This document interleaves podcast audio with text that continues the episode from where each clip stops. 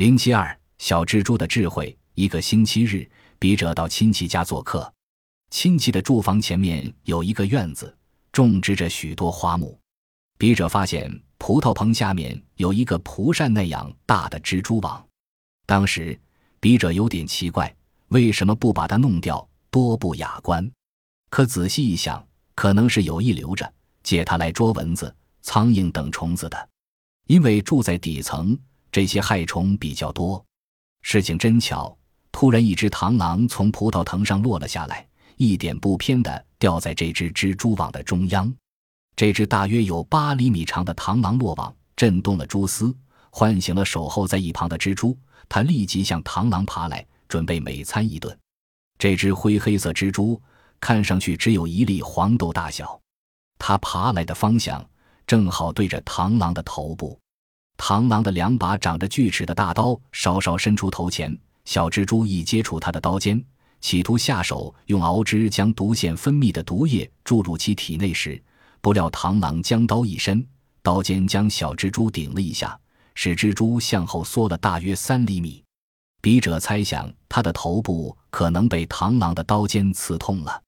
小蜘蛛第二次又从它的刀侧冲去，螳螂便转动了大刀。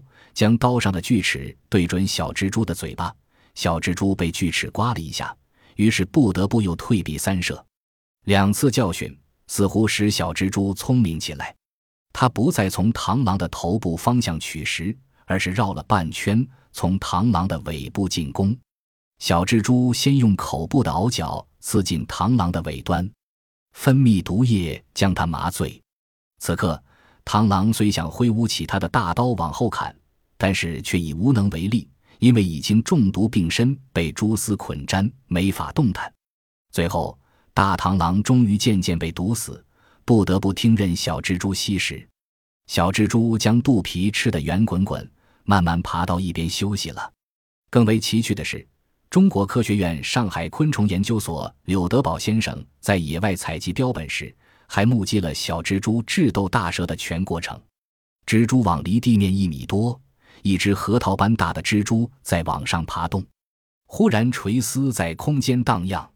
当他的视线移向地面时，见一条约一米长的大蛇在蜘蛛之下昂首怒目圆睁，龇牙吐舌，摆出一副进攻姿态。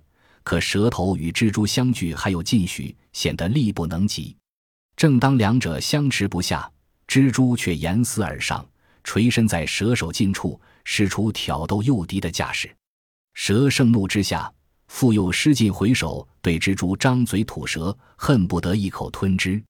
蜘蛛又圆似急上，在蛛网上装出悠哉悠哉的模样。大蛇无奈，准备动身离去。此时，蜘蛛复又悬丝而下，如此反复了四五次。大蛇因昂首数次，已疲惫不堪，只得俯首贴地闭目，稍作休息。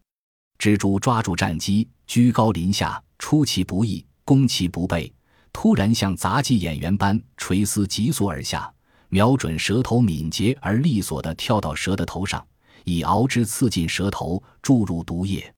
蛇开始逞强，摇头见尾，用尽力气盘身绕珠。谁知蜘蛛紧紧抓住蛇头不放。不多久，蛇虽狂跳挣扎，但渐渐地瘫了下来，终于因猪毒发作窒息而死。蜘蛛成了以小制大、以弱胜强、有勇有谋的斗士，在吮吸了蛇的脑汁之后，饱餐而去。